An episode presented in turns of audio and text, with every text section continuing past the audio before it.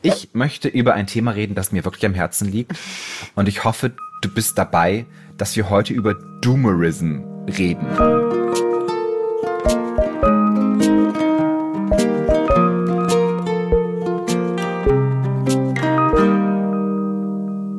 Guten Tag, ihr wunderbaren, liebsten, lieben Menschen in der Welt. Willkommen bei Hallo Hoffnung, wo wir heute hoffentlich endlich und ein für alle Mal herausfinden werden, ob die Welt nun untergeht oder nicht. Ich bin Stefan Finn Spielhoff. Ich bin Autor und Texter.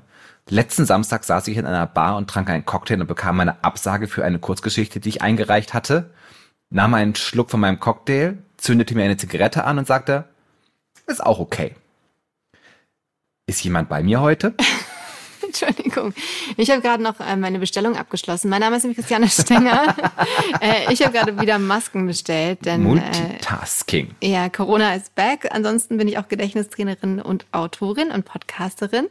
Und ähm, wo, wohin hast du die abgegeben, deine Kurzgeschichte, lieber Herr Spielhoff? Ich, ich, ich, ich, ich manövrierte so durchs Internet und fand einen, ein amerikanisches Horrormagazin und dachte, ich könnte doch auch mal eine meiner Geschichten ins Englische übersetzen, weil ich ja sehr gerne Horrorgeschichten schreibe. Uh. Aber der deutsche Markt nicht so super interessiert ist an Horrorgeschichten.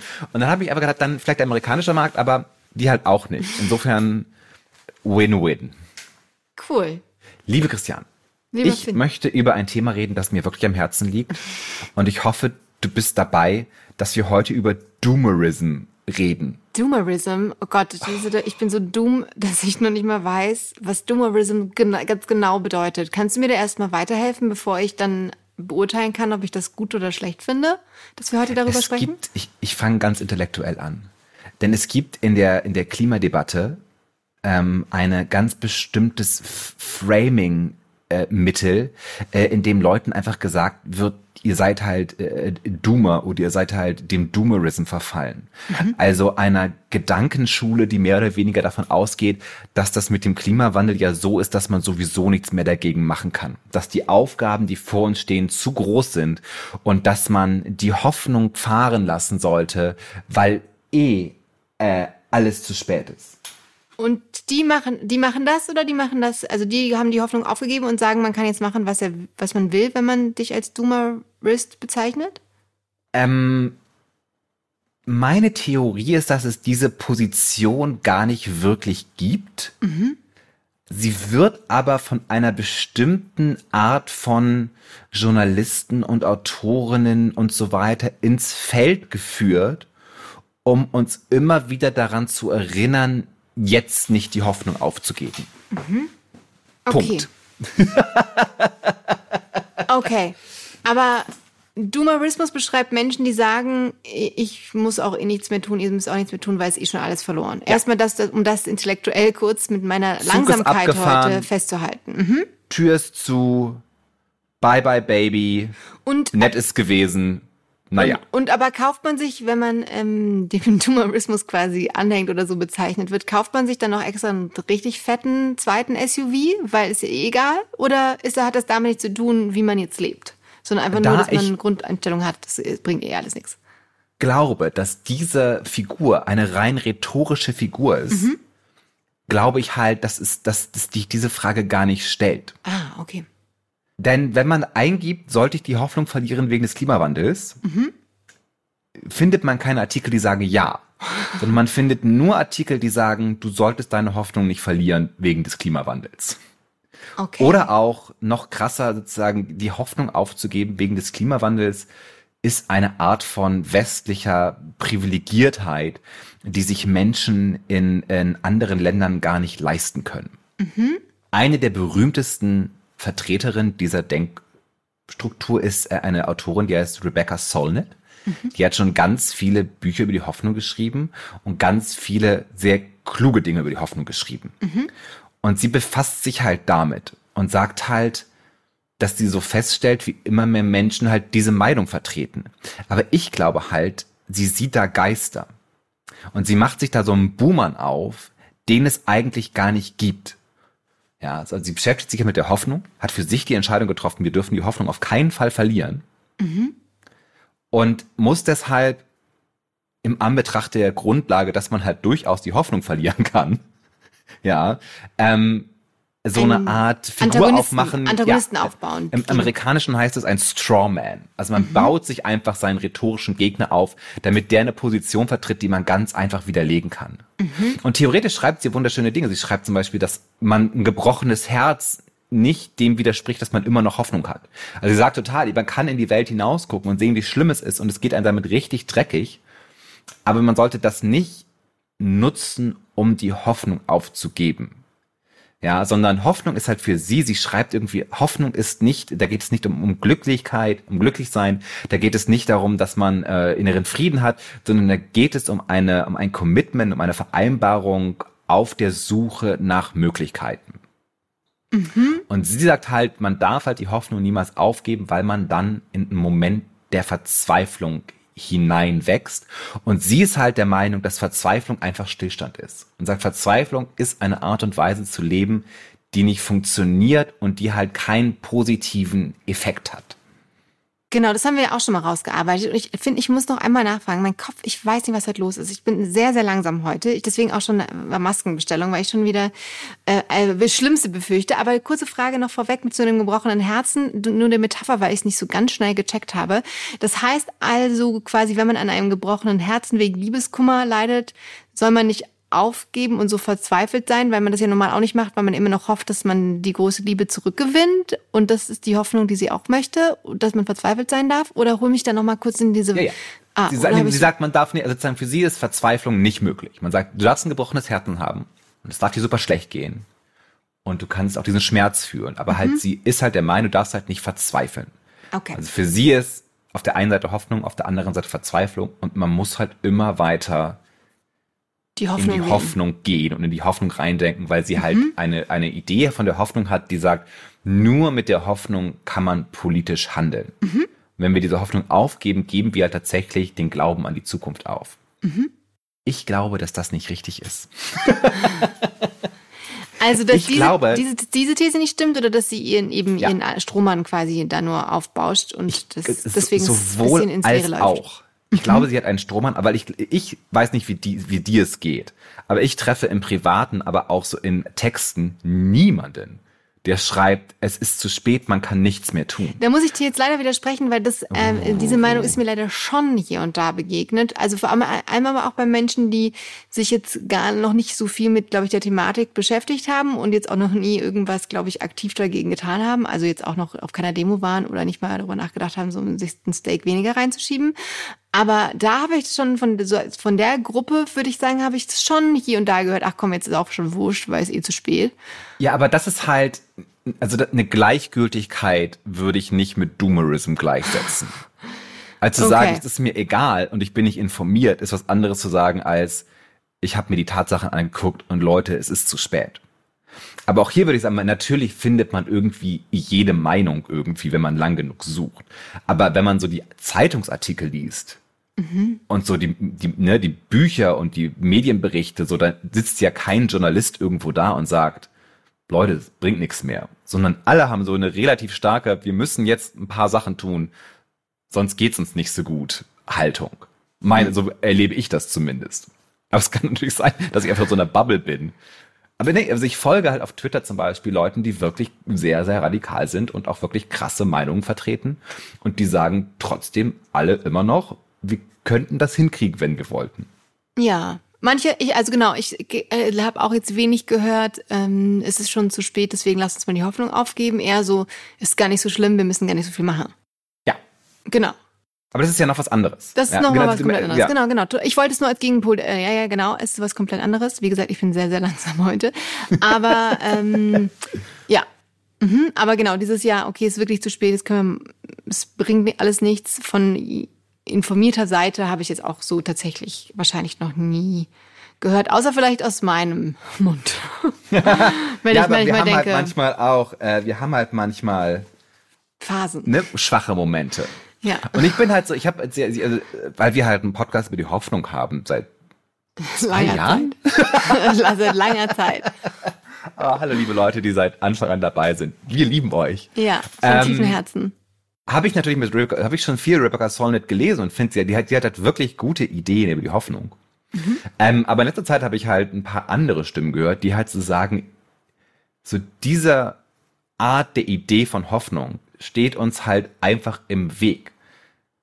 Weil diese, was halt Rebecca Solnit, die macht immer das Argument, ja, aber jetzt guckt euch doch mal an, wie viel jetzt über Klimawandel geredet wird, wie viele Green Energy jetzt irgendwie ähm, entsteht, wie viele Elektroautos auf einmal verkauft werden, ja. Und das sind also Gründe, die sie anführt, um zu zeigen, es ist halt gar nicht so schlimm, wie ihr denkt. Mhm. Und inzwischen sagen halt so Leute, diese ganzen Entwicklungen mögen schön und gut sein. Und sie hätten auch geholfen, während wir hätten wir das vor zehn Jahren gemacht. Mhm. Heutzutage sind wir aber in einer Phase, wo selbst diese Schritte, die wir unternehmen, so unzureichend sind, dass sie immer noch nicht ausreichen, um jemals zu einem Moment zu kommen, wo wir, und momentan sind wir halt in einem Worst-Case-Szenario. Das muss ja, das ist also, wir sind momentan in einem Worst-Case-Szenario und wir haben nicht einen wirklichen Plan, wie wir da wieder rauskommen können. Mhm. Ähm, und ich hatte dann einen, einen, einen, einen, einen, Blogger aus Sri Lanka, der heißt, bitte verzeiht mir, äh, Samarayava. Und der hat halt, der hat halt gesagt, der schreibt halt sehr, sehr schön und sehr direkt, ähm, dass es schon längst vorbei ist. Sozusagen, wir haben schon längst diesen Krieg gegen den Klimawandel verloren. Und diese positivistische Idee von Rebecca Solnit macht es uns halt unmöglich, damit umzugehen. Mhm. Weil da immer noch so eine, ah, wir haben irgendwie so eine Techno-Funk-Idee, wie wir das lösen können. Wir haben einfach Carbon Capture und wir bauen genug Solaranlagen und wir wählen alle Leute, die irgendwie an den Klimawandel glauben. Ja. Und sie sagen halt, das ist nicht ausreichend für die Situation, in der wir drin sind. Weil es noch zu viel Spielraum quasi offen hält, positiv zu sein, so als ob noch was zu gewinnen wäre, obwohl wir uns mit der Tatsache auseinandersetzen müssen. So, es ist schon, es ist schon verloren, aber und genau deswegen müssen wir jetzt alles tun, um die Schäden zu minimieren, sozusagen, dass, dass dieser Spielraum dadurch zugemacht ist, indem man noch ihn offen lässt und sagt, hey, ihr müsst noch einfach weiter hoffen. Genau, also die, die, die Autoren, die dann sich gegen sie richten, sind Autoren, ja. die sagen, wir, wir müssen selbst Degrowth und so. Das sind alles so Begriffe, das sind alles Vokabeln, die aber nicht stimmen. Mhm. Sondern er sagt dann irgendwann, wir müssen akzeptieren, dass wir verloren haben, mhm. was immer das auch heißt, wenn man von der Natur spricht, um eine Diskussion zu beenden und damit anfangen, einen neuen Prozess des, des Trauerns äh, äh, zu starten, wie wir halt mit dieser neuen Sachlage umgehen. Dass wir halt, ich lache immer in so schlimmen Momenten, das tut mir auch leid, aber halt, dass wir tatsächlich 2100 vor einer Welt stehen, die halt ganz anders ist als heute, wo unter anderem zwei Milliarden Menschen nicht mehr da wohnen können, wo sie jetzt wohnen und wo wahnsinnig viele Menschen durch Wirbelstürme und Fluten und andere Naturkatastrophen ums Leben kommen, wo es wahnsinnige ähm, Ressourcenknappheit gibt und Nahrungsmittelknappheit, weil halt da, wo wir heutzutage unser Essen anbauen, wir dann kein Essen mehr anbauen können. Und diesen ganzen extremistischen, wir müssen weiter Hoffnung haben und dürfen niemals verzweifeln, führt uns halt nicht von dieser Zukunft weg, sondern trügt uns, dass wir das in irgendeiner Weise mit den Mitteln, die wir momentan nutzen, unter Kontrolle bekommen können. Mhm. Und er ist halt auch, wie gesagt, er ist von Sri Lanka und er sagt halt so, ich habe das schon seit, ich erlebe das schon seit, was ihr, ihr wollt halt so eine westliche Dekadenz am Leben erhalten. Aber ich erlebe halt schon, wir haben schon seit Monaten kein Öl mehr. Mhm. Ja, wir sind schon, wir sind, wir werden, wir sind von, unser Präsident ist, wurde nicht gewählt. Ja. Und die Kinder haben Hunger und wir haben keine Gesundheitsversorgung mehr. Ja, wir erleben gerade schon längst das, was ihr auch erleben wird.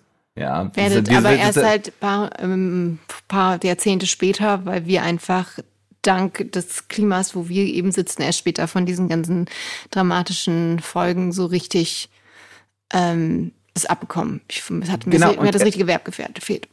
Und er sagt halt auch sozusagen, für ihn ist es halt so schwierig, davon zu reden, dass uns irgendwie eine Zukunft abhanden kommt, ähm, wenn er schreibt, they're not preoccupied with their future slipping away when the present is already gone. Also den Leuten in Sri Lanka ist teilweise die Zukunft egal, wenn ihre Gegenwart sowieso schon nicht da ist. Mhm. Und das ist natürlich auch nochmal, also sozusagen, das ist genau die Gegenposition zu Rebecca Solnit, die halt sagt, so die Leute in den in Ländern wie Sri Lanka, die können sich halt nicht leisten, die Hoffnung aufzugeben. Und die Antwort darauf ist halt teilweise, dass Leute sagen, so, die haben halt nie Hoffnung, die haben halt keine Hoffnung mehr. Weil sie halt sich damit gar nicht, weil, sich mit, weil sie sich mit diesem westlichen, und da kommt auch so ein kolonialistischer Gedanke mit rein, von wegen, wir müssen jetzt unseren Lebensstandard retten, den andere Länder noch nie hatten. Mhm. Und what the fuck is wrong with us? ja. Ähm, und ich möchte auch noch, Moment, ich muss kurz überlegen, hast du dazu noch Fragen oder wollen wir da noch weiter drumherum gehen? Äh, ich habe tatsächlich, also ich bin tatsächlich gerade so leicht deprimiert wieder, weil es ja, weil wir uns ja tatsächlich in unserem äh, klimatischen Gefilde und mit unserem westlichen Blick auf die Sache es tatsächlich noch mehr entspannter angehen können und sagen können, hey, noch können wir alles wuppen, noch ist Hoffnung da. Und das ja schon wieder, also unsere ganze Welt ja von so riesiger Ungerechtigkeit nur strotzt und sich das da hier gerade wieder so krass präsentiert, bin ich einfach nur wieder so äh, realitätsgetroffen oder eingeholt von der Realität, die eben, dass die, unsere Realität leider nicht überall auf der Welt so ist, wie wir hier in unserem schraffen Land haben. Noch. Ähm, ich habe, es gibt auch einen, einen indischen Historiker, der sich eben genau auch damit auseinandergesetzt hat. Der heißt äh, Prasad. Und der meint halt, dass halt dieser ganze, auch dieser ganze Diskurs über wie man den Klimawandel irgendwie aufhält, auch immer noch wahnsinnig kolonialistisch geprägt ist. Mhm. Ja, und dass wir irgendwie unsere bourgeoise, westerne, westliche Mittelklasse darüber redet, wie man irgendwie ähm, ne, Zahnbürsten aus Bambus kauft, äh, während irgendwie 2,7 Milliarden Menschen nicht genug zu essen haben. Und wir reden darüber, wie wir irgendwie Konsum reduzieren. Ja. Mhm. Und ähm, Fast Fashion, ein bisschen weniger Fast Fashion kaufen ja, sollten. Also wir reden nicht einfach nur, nicht nur nicht dreimal die Woche einkaufen, sondern nur noch einmal die Woche. Vielleicht, wenn es hochkommt. So ungefähr genau. fühlt sich an. Er macht halt dann den, und das ist dann der, der starke Vorwurf gegen Rebecca Solnit, dass da halt gesagt wird, diese Art von Hoffnung, die sie da verkauft, hält uns eben davon ab, die gemeinschaftlichen kollektiven Reaktionen zu haben, die wir haben müssten auf einer lokalen, einer globalen Ebene, um tatsächlich die richtigen Entscheidungen zu treffen, um halt den Klimawandel aufzuhalten.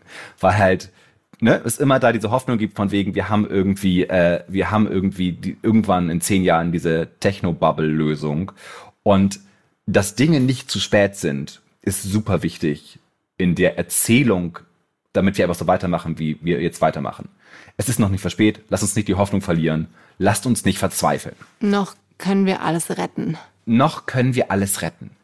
Dass aber Verzweiflung eventuell gar nicht so scheiße ist, das ist jetzt der letzte Schwenker, den ich heute mache. Mhm. Ich habe nämlich ein fantastisches Buch gelesen von Sarah Schulman über die AIDS-Krise in den 80er Jahren, mhm. äh, speziell über die ähm, politische Bewegung, die nannte sich ACT UP das war so eine, ne, eine Bewegung, die sich halt dafür eingesetzt hat, dass halt der Kampf gegen äh, AIDS und HIV äh, geführt wird. Ähm, das Buch heißt Let the Record Show. Und es ist ein riesen, es ist ein dicker Wälzer und es geht sehr viel, also sie, sie erzählt sehr teilweise, also die, sie erzählt aus der Perspektive der verschiedenen Aktivistinnen. Mhm. Und es ist wirklich sehr, sehr schön. Aber das Buch fängt damit an, dass sie halt sagt, damals in den 80er Jahren, als sozusagen es angefangen hat, dass junge, hauptsächlich junge Männer plötzlich in einer Krankheit gestorben sind und es hat keinen interessiert, äh, dass das ähm, ein, eine, eine apokalyptische Erfahrung war. Mhm. Und das Buch beginnt, und das ist die Introduction heißt How Change is Made, also wie Veränderungen entstehen. Ich lese es kurz auf Englisch vor und übersetze es dann aufs Deutsche. Sie schreibt, this is a story of despised group of people with no rights facing a terminal disease for which there was no treatment. Abandoned by their families, government and society, they joined together and forced our country to change against its will. Also sie schreibt, dass es um eine, es geht um eine Gruppe von Menschen ohne Rechte, die mit einer tödlichen Krankheit konfrontiert waren, für die es keine Behandlung gab, die von ihren Familien verlassen waren, von ihren, von ihren äh, Politikern äh, nicht wahrgenommen und von der Gesellschaft ausgeschlossen. Und dass die sich einfach zusammengetan haben in dieser apokalyptischen Situation und aus reiner Verzweiflung, weil nichts anderes mehr wirklich war, einer Gesellschaft ihren Willen aufgedrückt haben. Mhm. Es ist ein fantastisches Buch. Ich kann es nur empfehlen. Ich werde an einer Stelle wahrscheinlich auch noch sehr viel mehr über dieses Buch reden. Heute bleibt es nur bei den Einleitungssätzen, weil mir dadurch sehr klar geworden ist, ja, man kann durchaus die Hoffnung verlieren und wahnsinnig viel bewegen. Man kann sagen, wir leben in einer Apokalypse und es ist grauenhaft und wir sind verzweifelt und wir sind ausgeschlossen und wir haben keine Hoffnung mehr, aber wir müssen etwas tun, damit sich etwas verändert. Und Sol, ähm, äh, äh, Sarah Schulman schreibt auch in dem Buch, und das finde ich sehr, sehr interessant, dass diese Act-Up-Bewegung eine der letzten sozialen Bewegungen war, die gesellschaftlich tatsächlich etwas radikal verändert haben. Und wir haben ja schon mal eine ganze ähm, äh, Episode über über ähm, über einen dieser Aktivistinnen äh, gemacht. Mhm. Und ähm, ich finde das eine sehr interessanten, wie man heutzutage gerne sagt, Learning. Mhm. Ja, dass man merkt, doch man kann total verzweifelt sein und trotzdem die Welt verändern zum Besseren. Und äh, gibt es dann in dem Buch quasi auch die Anleitung äh, für das, was jetzt zu tun ist, um die Welt noch zu retten? Weil wir das wollten wir auch am Anfang ja ein für alle Mal klären, ob die Welt noch zu retten ist oder nicht. Ähm, jein. ähm, also, sie, also sie beschreibt einfach sehr schön, wie dieses, wie diese und dieses, diese Bewegung, die dann auch global stattgefunden hat. Also es gibt dann auch irgendwie in Frankreich und in allen ganz vielen anderen Ländern auch noch so Chapters von dieser Bewegung, die Act Up heißt.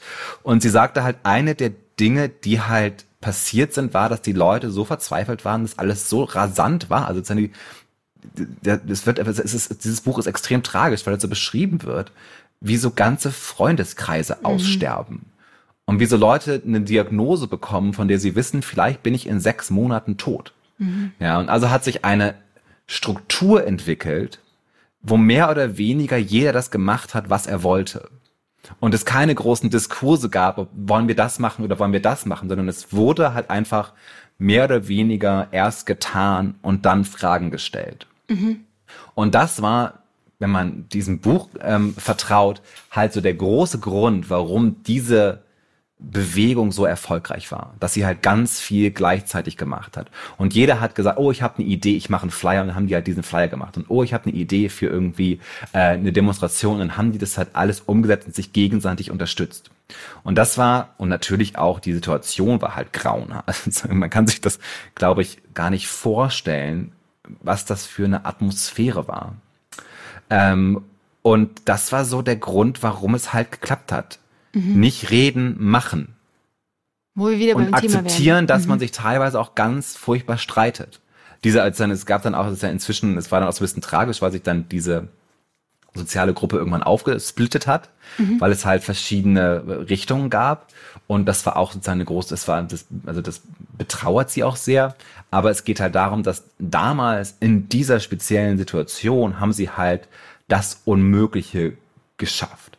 Sie haben es geschafft, dass die Pharmaindustrie sich Mühe gibt, Medikamente herzustellen.